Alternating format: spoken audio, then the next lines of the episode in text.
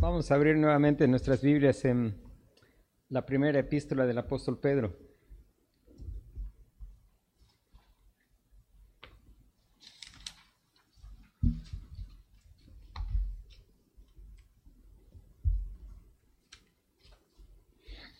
Primera de Pedro, capítulo 1.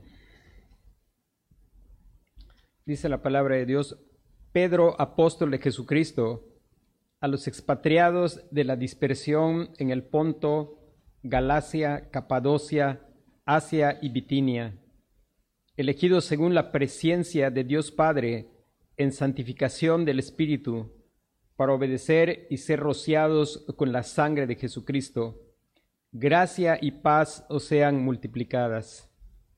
Bendito el Dios y Padre de nuestro Señor Jesucristo, que según su grande misericordia, nos hizo renacer para una esperanza viva por la resurrección de Jesucristo de los muertos, para una herencia incorruptible, incontaminada e inmarcesible, reservada en los cielos para vosotros, que sois guardados por el poder de Dios mediante la fe, para alcanzar la salvación que está preparada para ser manifestada en el tiempo postrero, en lo cual vosotros os alegráis, aunque ahora por un poco de tiempo, si es necesario, tengáis que ser afligidos en diversas pruebas, para que sometida a prueba vuestra fe, mucho más preciosa que el oro, el cual, aunque perecedero, se prueba con fuego, sea hallada en alabanza, gloria y honra cuando sea manifestado Jesucristo,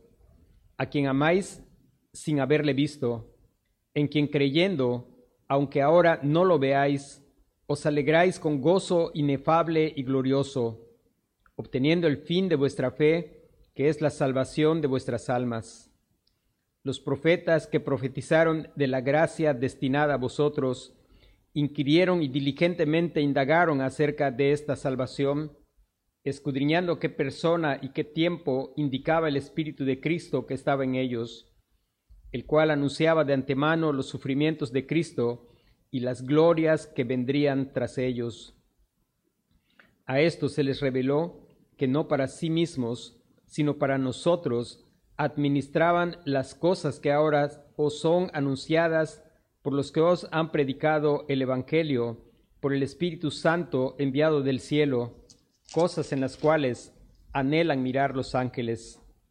Por tanto, ceñid los lomos de vuestro entendimiento, sed sobrios y esperad por completo en la gracia que se os traerá cuando Jesucristo sea manifestado.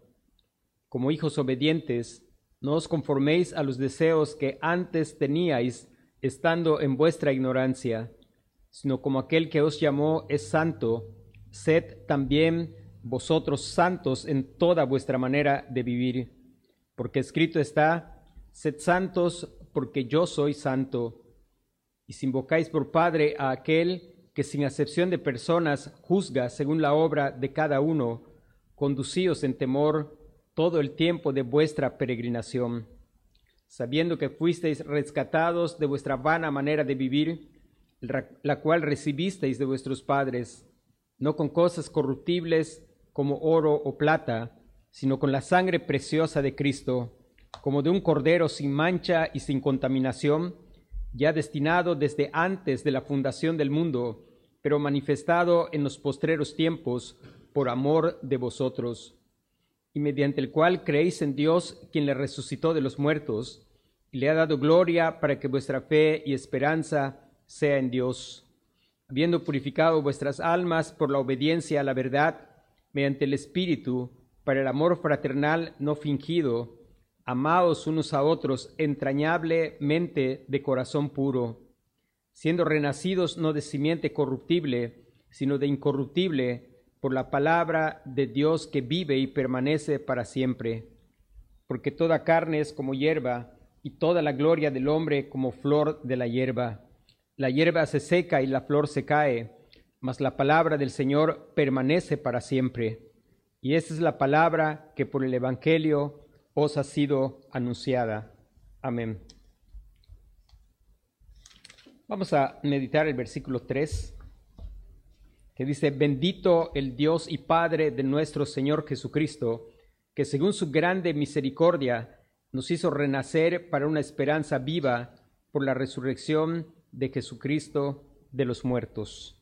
Bendito el Dios y Padre de nuestro Señor Jesucristo, que según su grande misericordia, y vamos a, a meditar esta tarde en la gran misericordia de Dios, la gran misericordia de Dios. Si hay algo que testifica la escritura es que el trato del Señor con el ser humano siempre está basado en su misericordia. La escritura nos recuerda que es por la misericordia del Señor que no hemos sido consumidos, porque nunca decayeron, porque son nuevas cada mañana. El Salmo 136 es un salmo que nos va recordando constantemente que todo el obrar de Dios para con su pueblo es en base a su misericordia. Dice el Salmo 136,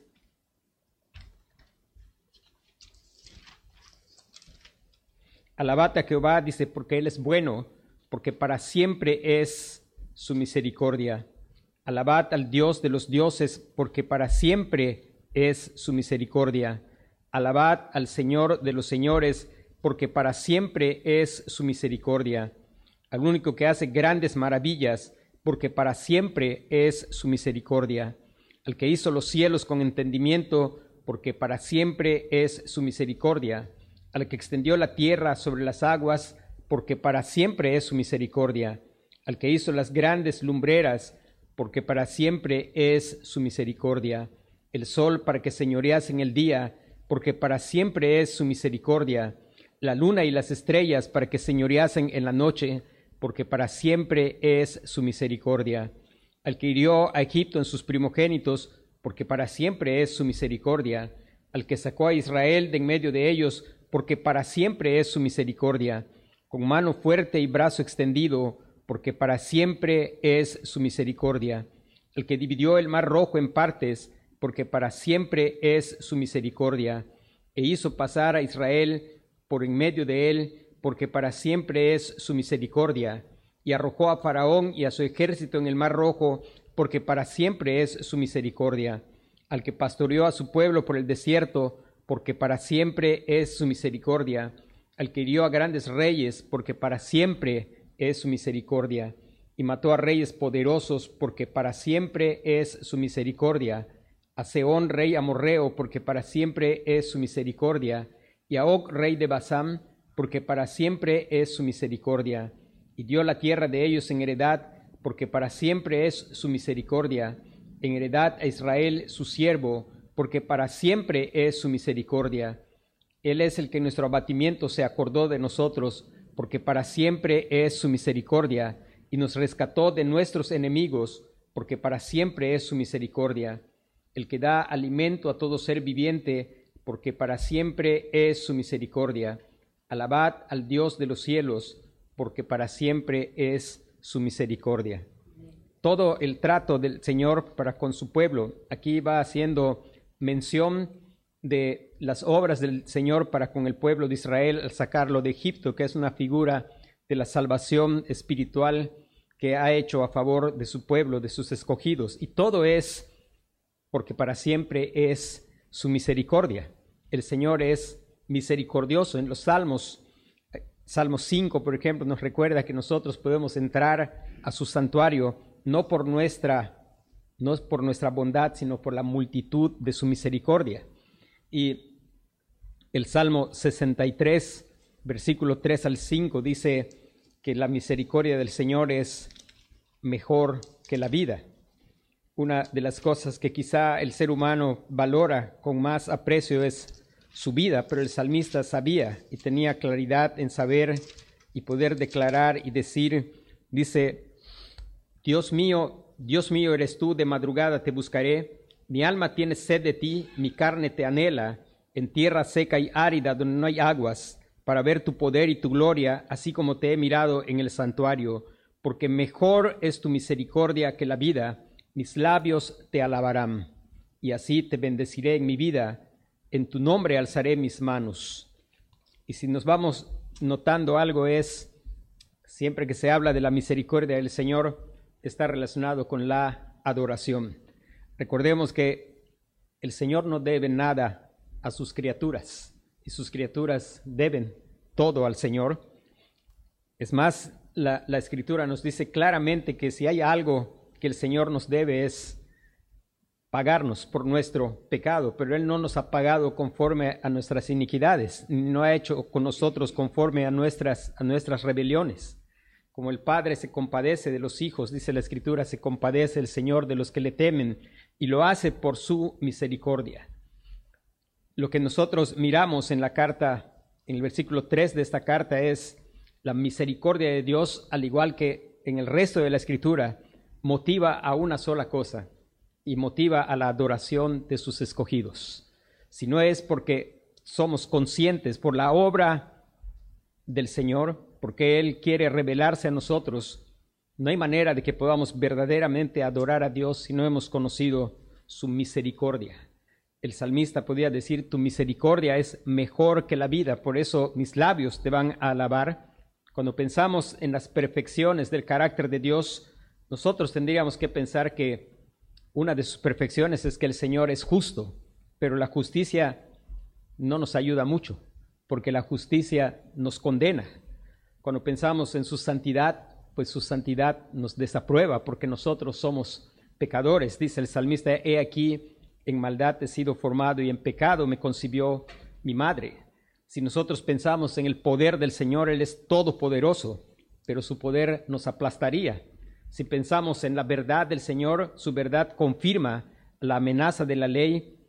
Si pensamos en su ira, pues su ira cumple la amenaza de la ley por causa de nuestros pecados. Pero es por la misericordia de Dios que nuestra fe comienza. Es porque Él quiere revelar su misericordia. Y el, el apóstol Pedro empieza, al igual que Pablo, cuando habla de su misericordia mostrada a un pueblo que lo único que merecía era condenación y que es objeto de misericordia. Lo que nosotros vemos aquí es el apóstol Pedro es movido a la adoración. El apóstol Pablo cuando habla de esto, igual de la elección, de la salvación, lo que él hace es adorar al Señor por causa de su misericordia. El apóstol Pablo nos recuerda que nosotros somos lo mismo que los demás, la única diferencia es Dios que es rico en misericordia. hermanos, necesitamos clamar al Señor para que Él nos dé cada vez una visión nueva y clara acerca de su misericordia, porque vivimos en una cultura que nos empuja a pensar que nosotros somos merecedores. A veces después de hacer un gran trabajo o estar estudiando mucho tiempo, los jóvenes dicen, voy a salir a disfrutar porque me lo merezco. Y pensamos que hay cosas que nos merecemos. Los niños creen que el mundo está en deuda con ellos. Los niños creen que sus padres les deben algo y la gente va por esta vida pensando, y muchos pensando que Dios está en deuda con nosotros. Y la única deuda que Dios tiene con nosotros es darnos la paga por nuestro pecado, porque somos rebeldes contra Dios, porque hemos nacido aborreciendo al Señor sin causa. No hay ninguna razón para aborrecer a Dios, pero hemos nacido así aborrecedores de Dios y la única razón que nosotros hemos sido alcanzados es por misericordia. La única razón por la que la gente vive es por misericordia. Cuando leemos el salmo que leímos, el 136, vamos a ver, el sol sale porque para siempre es su misericordia. Él da alimento a todo ser viviente porque para siempre es su misericordia. Algunas veces cuando oramos por gente que aún no ha creído el Evangelio, decimos que el Señor tenga misericordia. Y si Él está vivo es que el Señor tiene misericordia. De lo contrario, estaríamos fulminados. Y creo que lo adecuado es orar, Señor, sigue extendiéndole tu misericordia. Su misericordia es nueva cada mañana. Es por causa de su misericordia que podemos vivir y lo que hace en el corazón de los escogidos es ser movidos a la adoración. Si no hemos conocido, si somos personas que estamos pensando que merecemos, difícilmente podemos adorar. Lo único que mueve a la adoración verdadera es experimentar que su misericordia es mejor que la vida, porque ¿de qué sirve vivir vida y una buena vida sin ser objeto de esa misericordia especial que Dios tiene para con su pueblo? Esa misericordia que vamos a, a seguir mirando al estudiar el versículo. Al final, la mejor vida aquí es como la que se describe en el Salmo 73, de aquellos que el Señor colmado de todo bien material, pero esta es la mejor vida que van a tener el poder entender la misericordia de Dios y ser movidos a la verdadera adoración. Y esa adoración es adoración que es al Dios que es trino y uno, al Dios y Padre de nuestro Señor Jesucristo. Y cuando pensamos en la adoración al Dios y Padre de nuestro Señor Jesucristo, dice, bendito el Dios. Y del Salmo dice, en los salmos se nos llama a alabar al Señor. El Salmo 103 no menciona exactamente la palabra misericordia, pero habla de los beneficios de su misericordia. Dice, bendice alma mía Jehová y bendiga todo mi ser su santo nombre. Bendice alma mía Jehová y no olvides ninguno de sus beneficios. Cada uno de sus beneficios es por misericordia, hermano, no nos merecemos vivir, pero Dios, por su misericordia, nos concede vivir el ser humano no merece que Dios le dé, aun cuando Dios dio la ley, eso es un acto de misericordia. Él no tendría por qué dar a pecadores ni una revelación de sí mismo y Él se ha revelado. Todo es por su misericordia. Bendecir al Señor, al Dios y Padre de nuestro Señor Jesucristo. Bendecir a nuestro Señor Jesucristo, a nuestro gran Dios y Salvador, el Señor Jesucristo, por su grande misericordia. ¿Por qué? Porque es su grande misericordia la causa de nuestro nuevo nacimiento. Dice que según su grande misericordia nos hizo renacer. Nadie de nosotros ha nacido de nuevo porque lo decidió. En el Evangelio de Juan, en su capítulo 1,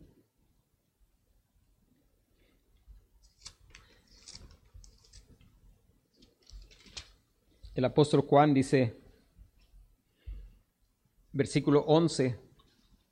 Dice, a los suyos vino y los suyos no le recibieron, mas a todos los que le recibieron, a los que creen en su nombre, les dio potestad de ser hechos hijos de Dios, los cuales no son engendrados de voluntad, no son engendrados de sangre, ni de voluntad de carne, ni de voluntad de varón, sino de Dios. Nuevo nacimiento por su grande misericordia, no por causa de nuestra voluntad, no es porque nosotros escuchamos y quisimos nacer de nuevo, es porque Él quiso hacernos renacer, es porque Él quiso, es por la voluntad de Dios que los que han nacido de nuevo han nacido de nuevo. Es claro el Evangelio de Juan y es ese nuevo nacimiento es por causa de su grande misericordia. En realidad, Dios dijo Adán que el día que comiera del fruto que le había dicho que, que estaba ya en el árbol del conocimiento de la ciencia del bien y del mal, que ese día que él comiere y ciertamente iba a morir. Y murió espiritualmente. Y empezó a morir físicamente, lentamente hasta que Dios quiso. Pero Dios pudo haberlo fulminado en ese acto y eso no afectaba absolutamente en nada el carácter del Señor. Pero Dios tenía un plan desde antes de la fundación del mundo, de revelar su gran misericordia, de revelar su gracia. Tenía un plan para salvar a un pueblo que sea para la alabanza de la gloria de su gracia. Y es por su gran misericordia que Él ha hecho renacer, como dice la Escritura, a una gran multitud que nadie puede contar, que estaba delante del trono del Cordero, a una gran multitud de todo linaje, de toda lengua, de todo pueblo, de toda nación y Él los ha hecho renacer solamente por su gran misericordia. Nadie que ha renacido puede jactarse y pensar que es distinto porque es más inteligente.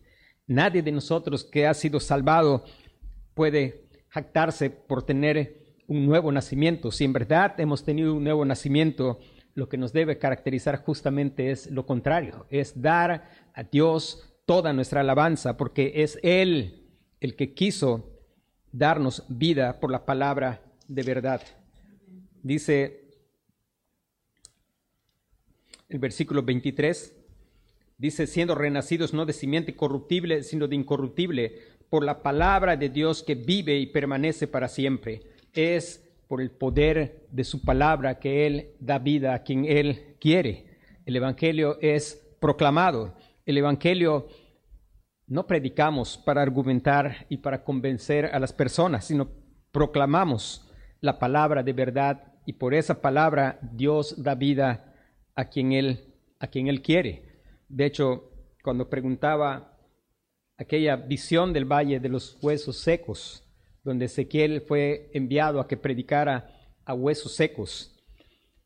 Y el Señor le preguntaba si iban a vivir y la respuesta de Ezequiel era, Señor, tú lo sabes. Y en verdad, cuando se predica el Evangelio, el Señor sabe quién es el que va a vivir. No estamos tratando de convencer ni de argumentar para que personas tomen alguna decisión intelectual, sino estamos proclamando y es esa poderosa palabra a través de la cual el Señor da vida a quien Él ha ordenado para salvación. Y la gran misericordia de Dios es la causa de nuestro nuevo nacimiento.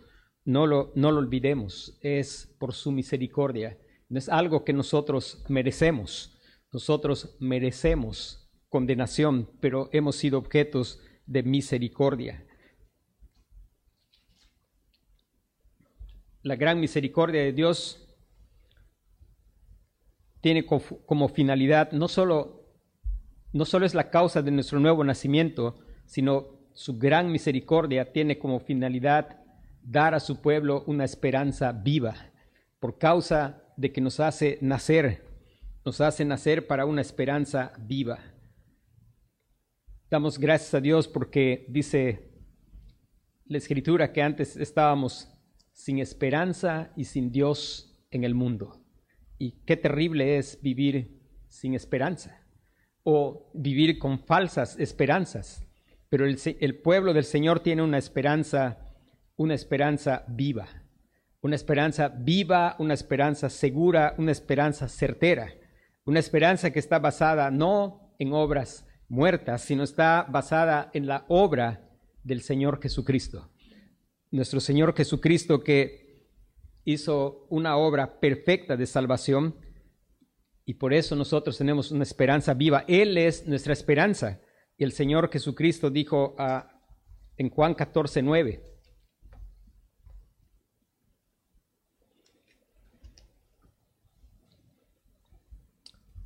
versículo 19, estaba hablando cuando él iba a ir y estaba hablando con sus discípulos, dice versículo 18, no os dejaré huérfanos, vendré a vosotros Todavía un poco, y el mundo no me verá más, pero vosotros me veréis, porque yo vivo, vosotros también viviréis. Y nosotros tenemos una esperanza viva, una esperanza de vida eterna, porque tenemos un Salvador que vive. Hay personas que confían y tienen su esperanza en personas que han vivido y han muerto y no están más vivos. Pero nuestra esperanza está en un Salvador vivo él que dijo, porque yo vivo, vosotros también viviréis. Y el Señor Jesucristo está vivo. Nosotros sabemos y proclamamos el Evangelio de un Señor Jesucristo vivo, dice el apóstol Pablo, porque primeramente les he enseñado lo que asimismo recibí, que Cristo murió por nuestros pecados conforme a las Escrituras, y que fue muerto y que fue sepultado, pero que resucitó al tercer día conforme a las escrituras.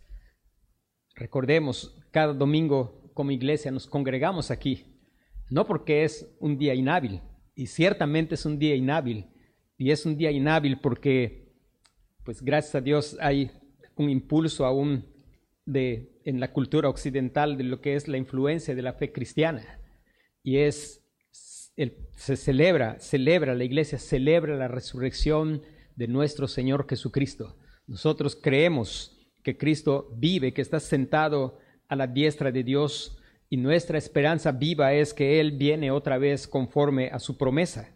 Él ha prometido venir otra vez por su pueblo.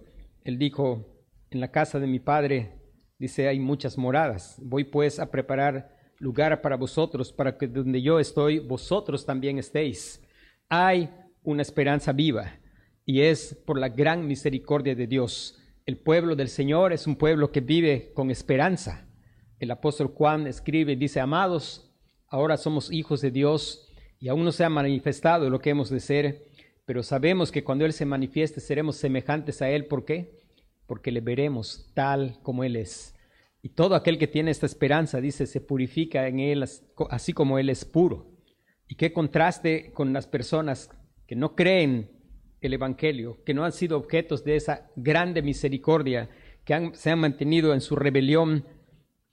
Ellos, lejos de anhelar ver al Señor Jesucristo, ellos van a decir a los montes, caed sobre nosotros y cubridnos de aquel que está sentado en el trono. Pero los creyentes anhelan su venida porque anhelan ver a aquel que nos lavó y nos limpió de nuestros pecados con su sangre. ¿Cuál es el medio por el cual se muestra esta grande misericordia? Dice el versículo que estamos meditando.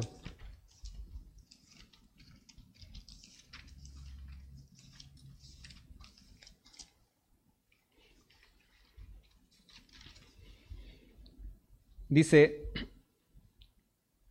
por la resurrección de Jesucristo de los muertos, por la resurrección de Jesucristo de los muertos. La gran misericordia de Dios es mostrada por medio de la persona y obra del Señor Jesucristo.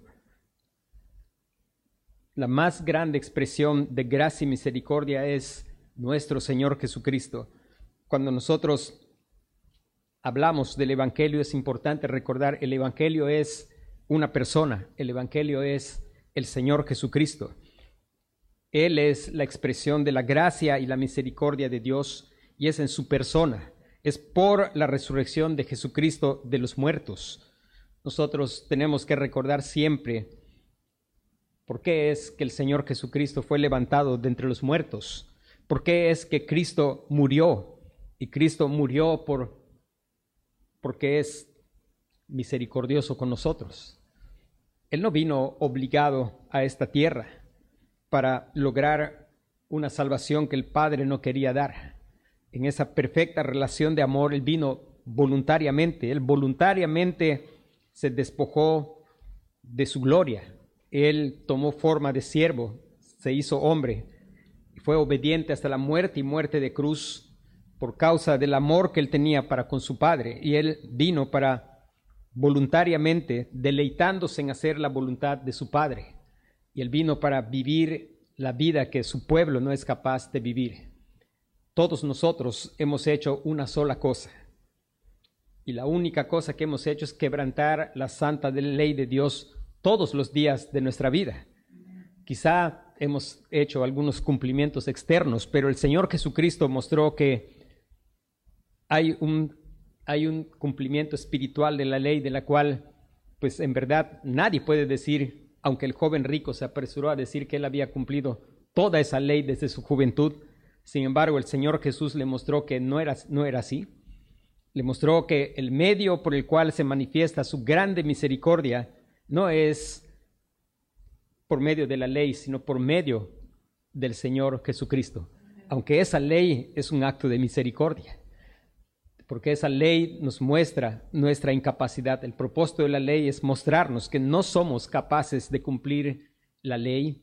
Dios demanda un cumplimiento perfecto de la ley. Nosotros podemos tener un cumplimiento externo que puede impactar a personas, pero todo el tiempo del ministerio del Señor Jesucristo fue un encuentro con personas que estaban confiando en sí mismos, que ellos creían guardar la ley y ellos confiaban en sí mismos pero el Señor Jesucristo, Él dijo, por ejemplo, aquel, hablando a aquellos que confiaban en sí mismos y menospreciaban a los demás, y Él les dijo la, aquella parábola de dos hombres que fueron al templo a orar y uno pues estaba confiando que Él cumplía la ley y dándole gracias a Dios porque Él decía, yo doy diezmo de todo lo que gano, yo ayuno todos los días y iba diciéndole a Dios todas las cosas que Él hacía. Y el Señor habló también de aquel que estaba allí, que no quería levantar el rostro y decía, Señor, sé propicio a mí el pecador. Damos gracias a Dios porque eso es misericordia. Es una gran misericordia el que dejemos de ser personas que creemos que estamos cumpliendo la ley. Y es una gran misericordia cuando la ley nos muestra que no somos capaces de cumplir la ley, que aunque impresionemos a personas, la mirada que importa es la del Señor. Y cuando podemos decir, Señor, sé propicio a mí, el pecador, y es que podemos ser, Él puede ser propicio porque Él fue destinado como la propiciación por nuestros pecados. Él es el que vino a cumplir esa ley que nosotros no somos capaces. Él cumplió perfectamente toda la ley y Él después murió la muerte que debíamos morir por causa de nuestro fracaso en cumplir la ley de Dios. Dice el profeta Isaías, todos nosotros nos descarreamos como ovejas cada cual se apartó por su camino, pero Jehová cargó en él el pecado de todos nosotros. Allí está el Señor mostrando su gran misericordia. Él cargó nuestra muerte, Él murió nuestra muerte, Él cargó nuestro pecado. El Padre castigó nuestros pecados en la persona de su Hijo. Es importante que nosotros podamos recordar y que Dios nos ayude a entender que no somos salvos por lo que los judíos y los romanos hicieron somos salvos por lo que el Padre hizo a su Hijo en la cruz. Él castigó nuestros pecados sobre el Señor Jesucristo.